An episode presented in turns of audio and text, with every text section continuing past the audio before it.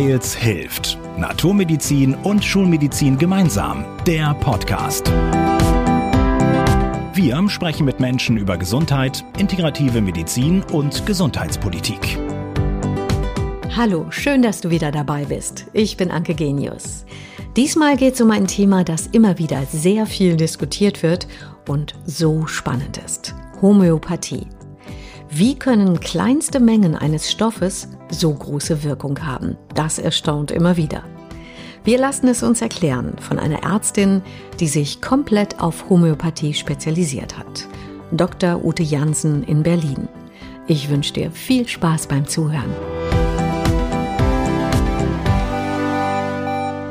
Ich freue mich sehr, Frau Dr. Jansen, dass wir uns hier im Weils Hilft Podcast treffen. Ich grüße Sie herzlich. Hallo, guten Tag. Frau Dr. Jansen, viele fragen sich, was ist denn Homöopathie überhaupt und wie funktioniert sie? Können Sie das möglichst einfach erklären? ja, möglichst einfach ist nicht einfach, aber ich versuche es mal. Also im Gegensatz zur konventionellen Medizin behandelt ja ein homöopathischer Arzt nicht verschiedene Leiden mit unterschiedlichen Mitteln, sondern er sucht das eine Mittel, das auf alle Beschwerden eines Menschen heilend wirken kann. In der Homöopathie wird der Mensch ganzheitlich betrachtet. Seine Beschwerden werden als Ausdruck einer einzigen Ursache oder wir sagen auch Störung seiner Lebenskraft, Störung in seinem Organismus begriffen. Samuel Hahnemann, der Begründer der Homöopathie, nannte es zu seiner Zeit etwas altmodisch klingend eine Verstimmung der Lebenskraft. Also, dass man sich einfach nicht so gut fühlt. Eine Verstimmung der Lebenskraft kann ja viel sein. Kann schwere Krankheit bedeuten, kann genau. Burnout bedeuten. Das kann ganz viel sein. Genau. Und diesen ganz viel können wir eben mit unterschiedlichen Arzneien begegnen. Also wir können auch eine Nebenhöhlenentzündung, die doch sehr unangenehm sein kann, behandeln, als auch ein chronisches Rheuma oder Migräne. Also das ist egal. Das sind alles Beschwerden eines Menschen und insofern, als sie ihn beschweren und stören, möchte man das ja wieder in Ordnung bringen. Das heißt, den Organismus wieder ins Gleichgewicht bringen. Und das können wir mit unseren homöopathischen Arzneien sehr differenziert und individuell tun. Jetzt haben Sie gerade schon einmal Beschweren, Beschwerden, Beschweren, diesen Wortzusammenhang auch schon mal verdeutlicht. Ne? Beschwerden, beschweren mhm. einen Menschen, machen das Leben schwerer. Und Sie ja. haben auch den Namen des Begründers der Homöopathie genannt, Samuel Hahnemann. Vielleicht können Sie ja dazu noch mal erzählen, wie und wann er denn eigentlich die Homöopathie, ja, ich sag mal, entdeckt hat. Ja, das kann man durchaus so sagen, dass er sie entdeckt hat. Das war quasi auch eine günstige Stunde, dass er dahin kam. 1755 in Meißen geboren. 1779 Medizinstudium abgeschlossen in Leipzig und arbeitete dann auch erstmal als Arzt, war aber sehr unzufrieden mit den Möglichkeiten der damaligen Heilkunde ja, frustriert, unzufrieden und wandte sich tatsächlich eher ab von der Medizin, war dann aber natürlich aufgeschmissen, um den Lebensunterhalt seiner Familie zu verdienen. Er hatte auch eine ganz Menge Kinder und lebte eigentlich Zeit seines Lebens eben unter ärmlichen Bedingungen, was aber dazu führte, dass er Übersetzungen zum Beispiel annahm. Also er übersetzte medizinische Werke aus dem Englischen, Französischen, Italienischen und mit seinem Hintergrundwissen auch als Chemiker. Also ich glaube, im damaligen Medizinstudium war auch noch mehr Chemie drin oder er hat sich auch mehr damit beschäftigt hat er einfach wunderbare Grundkenntnisse oder Hintergrundkenntnisse, um diese Übersetzung eben auch sehr, sehr gut zu machen. Also nicht nur wortwörtlich zu übersetzen, sondern auch den Inhalt ständig kritisch zu lesen und was gut ist aufzunehmen und was ihn nicht interessierte, dann eben nicht weiter zu verfolgen. Und im Rahmen dieser Übersetzungstätigkeiten kam ihm dann 1790 ein Artikel über die China-Rinde unter.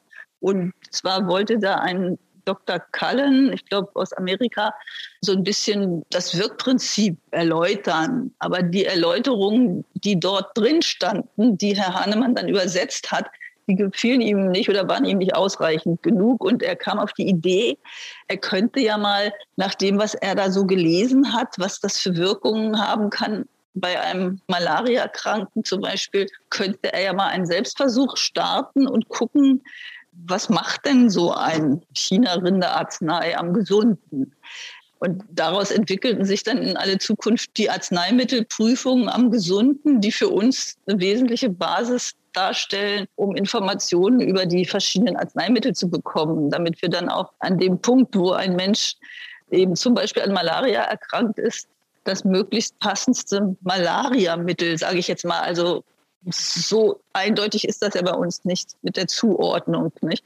Also ein Malariamittel kann auch mal bei einer schweren Grippe sehr hilfreich sein. Also da muss man halt seine Arzneimittellehre gut kennen und wenn man dann einen Patienten hat, der entsprechende Symptome aufweist, wie sie in der Prüfung vorgekommen sind, wird man ihm den Stoff geben. Mhm. Genau, es ist also in der Homöopathie nicht so, dass es ein Kopfschmerzmittel gibt für alle Patienten, die unter Kopfschmerz klagen, sondern da wird ja ganz genau nachgefragt. Wie denn zum Beispiel, Frau Dr. Janssen? Genau, also wenn Sie jetzt mit Migräne in meine Praxis kommen, dann frage ich Sie ganz genau nach den sogenannten Modalitäten. Also wann tritt der Kopfschmerz auf? Ist er morgens, wenn Sie aufwachen, schon da oder kommt er erst im Laufe des Tages? An welcher Stelle des Kopfes sitzt er? Was hat er für einen Charakter? Ist er pulsierend, stechend, drückend, brennend? Seit wann haben Sie das? Ist auch oft wichtig, weil Lebensereignisse, die sehr die Lebenskraft schwächen, können auch Auslöser von vielleicht schon vorhandenen schlummernden Krankheiten sein. Also auch das ist wichtig. Und dann fragen wir auch eben ganz allgemein, um herauszufinden, was ist das für ein Mensch? Ist das ein cholerischer Mensch oder ist das ein sanftmütiger, der sich allen anpasst? Oder fährt er gerne mit 200 über die Autobahn oder liegt er gerne nur auf dem Sofa rum? Also all solche Sachen sind für uns wichtig. Und darin kann man ja auch schon erkennen, wie individuell die Homöopathie zum einen ist und auch wie ausführlich und deswegen auch langdauernd so eine mhm. Anamnese, also so ein Erstgespräch ist. Wie lange dauert es ja. bei Ihnen in der Praxis so erfahrungsgemäß?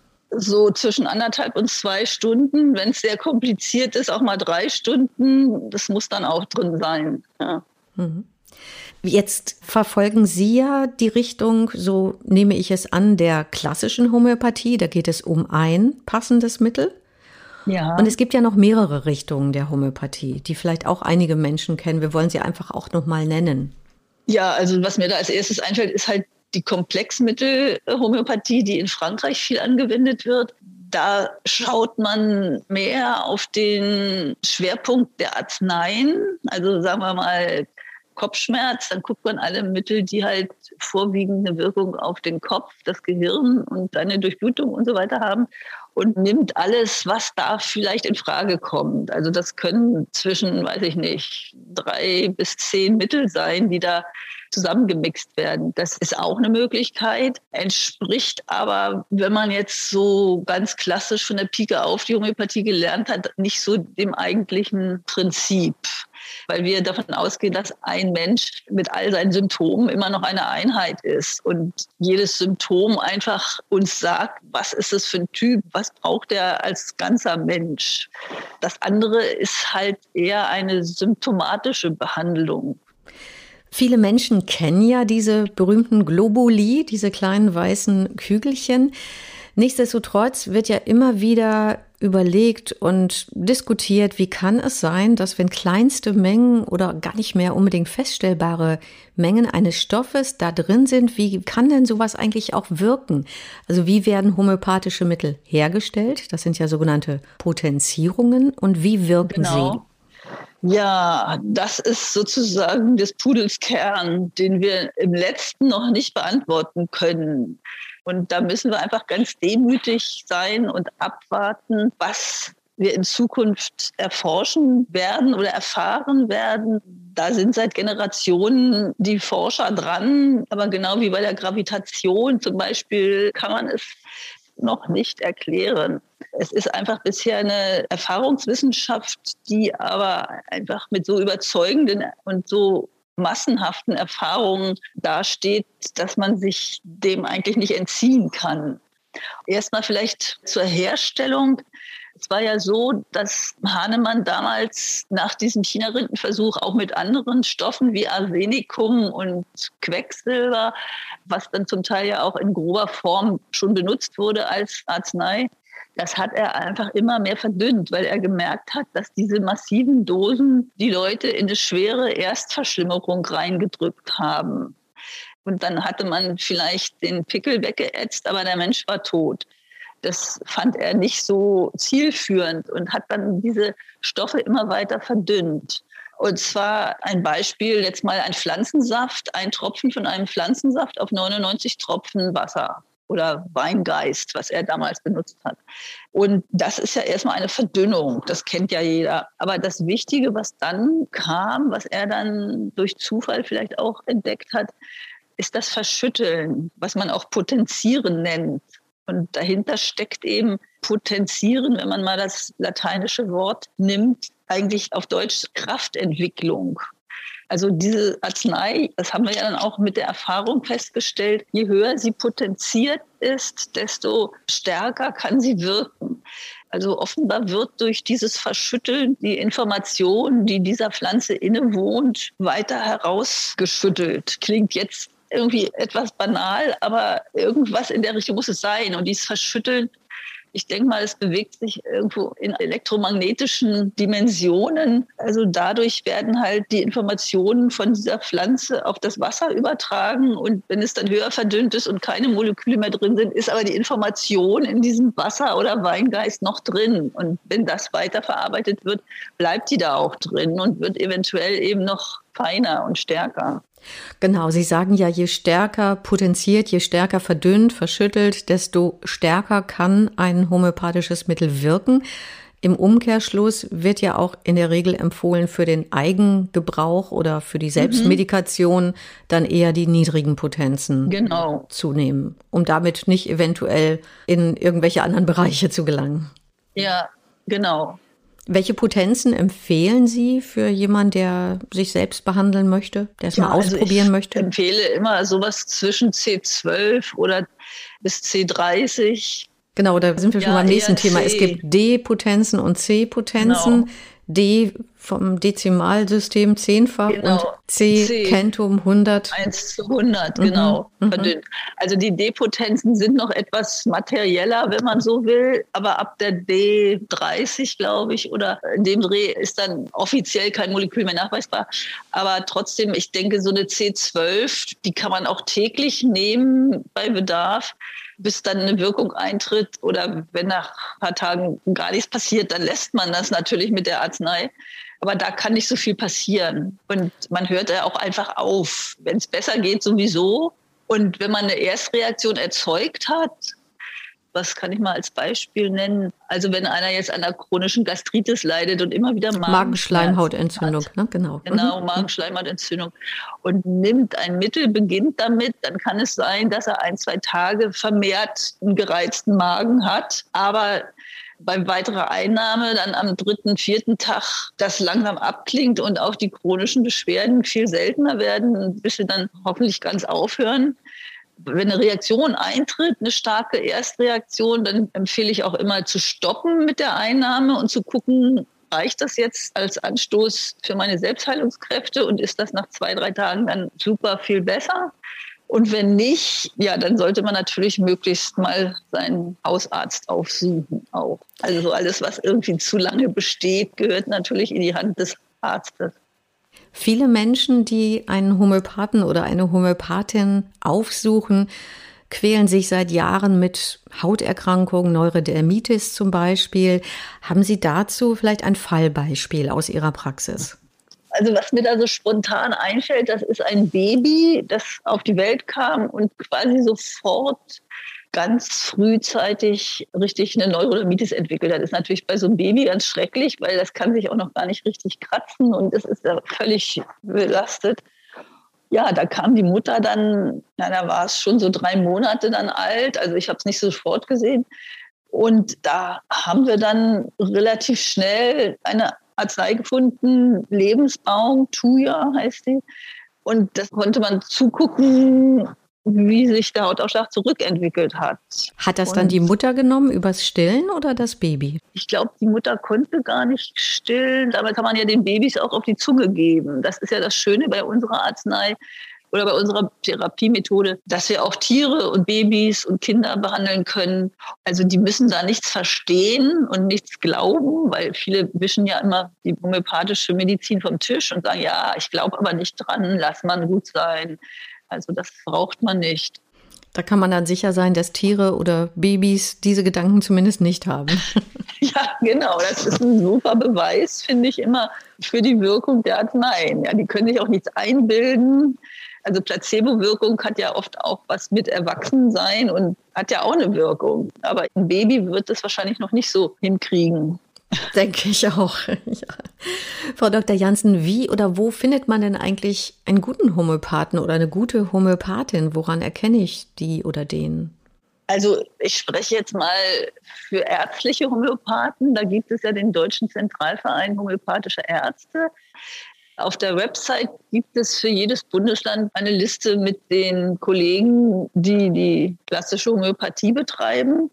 Und es gibt ja auch sehr viele sehr gute Heilpraktiker, die Homöopathie betreiben. Da gibt es ja auch den Verband der homöopathischen Heilpraktiker. Da weiß ich nicht so genau, wie sie sich nennen, aber ich denke mal, da kann man sich ja auch nach den Kollegen aus dem Heilpraktikerbereich erkundigen, da gibt es ja auch die entsprechenden Diplome. Und bei uns im Deutschen Zentralverein Homöopathische Ärzte gibt es halt das Homöopathie-Diplom, das ein dreijähriges Curriculum beinhaltet mit auch einer Abschlussprüfung, einer offiziellen auch vor der Ärztekammer, was die Qualität des jeweiligen Arztes doch sehr gut abbildet und damit auch für den Patienten gut beurteilbar ist. Frau Dr. Janssen, viele Menschen nehmen ja gerne auf Reisen eine homöopathische Reiseapotheke mit oder haben auch so ein paar Akutmittel zu Hause, Notfallmittel ja. sozusagen. Wir können ja jetzt natürlich nicht so eine ganze Reiseapotheke vorstellen, aber vielleicht hätten Sie Tipps für drei Mittel, die doch sinnvoll wären, für Akutbehandlung zu Hause zu haben. Was würden Sie ja. da nehmen, die drei wichtigsten? Also bei drei fällt mir schon etwas schwer. Naja, sonst nehmen wir die fünf wichtigsten. Wir ja, können auch die fünf okay, wichtigsten nehmen. Ja. Gefällt mir schon ein bisschen besser. Also ich fange mal mit dem Arnika an. Das ist ja auch sicher das bekannteste Mittel, was bei jeglicher Verletzung sehr hilfreich sein kann, wenn es sofort gegeben wird. Überall, wo Blutaustritte, Blutergüsse, Prellungen und so weiter sind, auch Gehirnerschütterungen sind ja auch verbunden mit kleinen Blutaustritten in die Hirnhaut. Da ist es auch wunderbar. Also das ist so das Erste bei irgendwelchen derartigen Ereignissen. Es können dann natürlich auch beim Unfall oder so Knochenbrüche erfolgen oder so, aber das sind dann schon so die Sachen, die muss dann der homöopathische Arzt halt einschätzen, was dann passt. Und das nächste bei so einem akuten Unfall oder Schock ist das Akonitum, was da auch sehr entspannend wirken kann, wenn einer halt so einen Unfall erlebt hat und völlig unruhig durch die Gegend läuft. Dann, was ja auf Reisen auch häufig vorkommt, Insektenstiche oder Insektenbisse.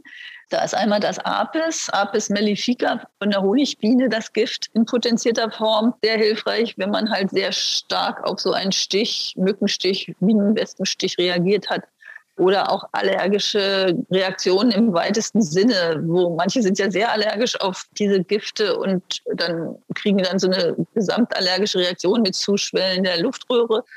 Klar, es ist immer noch ein Notfall, der sofort irgendwie ärztlich behandelt werden muss, aber man kann mit dem APIS intensiver, in, häufiger gegeben, direkt auch schon ganz viel davon wegnehmen. Das waren jetzt mehr so die Stiche, da muss man unterscheiden. Dann gibt es ja auch Bisse, zum Beispiel Zeckenbisse. Da ist ein sehr hilfreiches Mittel das Ledum. Das würde ich auch immer mitnehmen, weil wir ja doch immer besorgt sind. Zeckenbisse nach, haben wir uns da vielleicht Borrelien eingefangen oder diese Viren, die die Enzephalitis machen. Also, dass man da mit dem Ledum auch schon ganz gut mal rangehen kann und wenn Sie von Reisen sprechen, gibt es die Reisekrankheit, dass die Leute auf dem Schiff oder mit Übelkeit und so reagieren. Da ist das Kokulus eine ganz schöne Sache. wenn man denn angekommen ist im Land und hat vielleicht diese üblichen Probleme, dass man irgendwas gegessen hat, was einem nicht so gut getan hat, der Magen spinnt ein bisschen, da gibt es einmal das Nux vomica. Und wenn es aber wirklich Richtung Vergiftung geht, würde ich dann mehr Arsenicum album mitnehmen. Jetzt haben wir schon sieben Mittel. Jetzt sind wir schon in die, man kann unendlich reden, ne? Genau. genau. Nee, aber das sind schon ja. mal so die wichtigsten. Also Anika, Aconitum, Apis, Ledum, Cocculus. Nux vomica, Arsenicum. Arsenicum, genau. Und für die Reiseapotheke, welche Potenz dann? Was würden Sie da empfehlen? Ja, also ich gebe meinen Patienten immer eine C30 mit mhm. oder empfehle ihnen, das zu kaufen. Ja, ja. gut. Frau Dr. Janssen, wir könnten unendlich lang über die Homöopathie sprechen, das merke ich schon. Mich würde noch interessieren, was ist denn so Ihr ganz persönlicher Gesundheitstipp? Ja, also da denke ich auch an Hahnemann, der nicht nur mit der homöopathischen Entdeckung Großes geleistet hat, sondern auch sich viele Gedanken hat gemacht über die gesunde Lebensführung. Also das war für seine Zeit schon phänomenal. Also er war da seiner Zeit 100 Jahre voraus, so um 1800, mit was er alles erkannt hat, was krankmachende Dinge sind.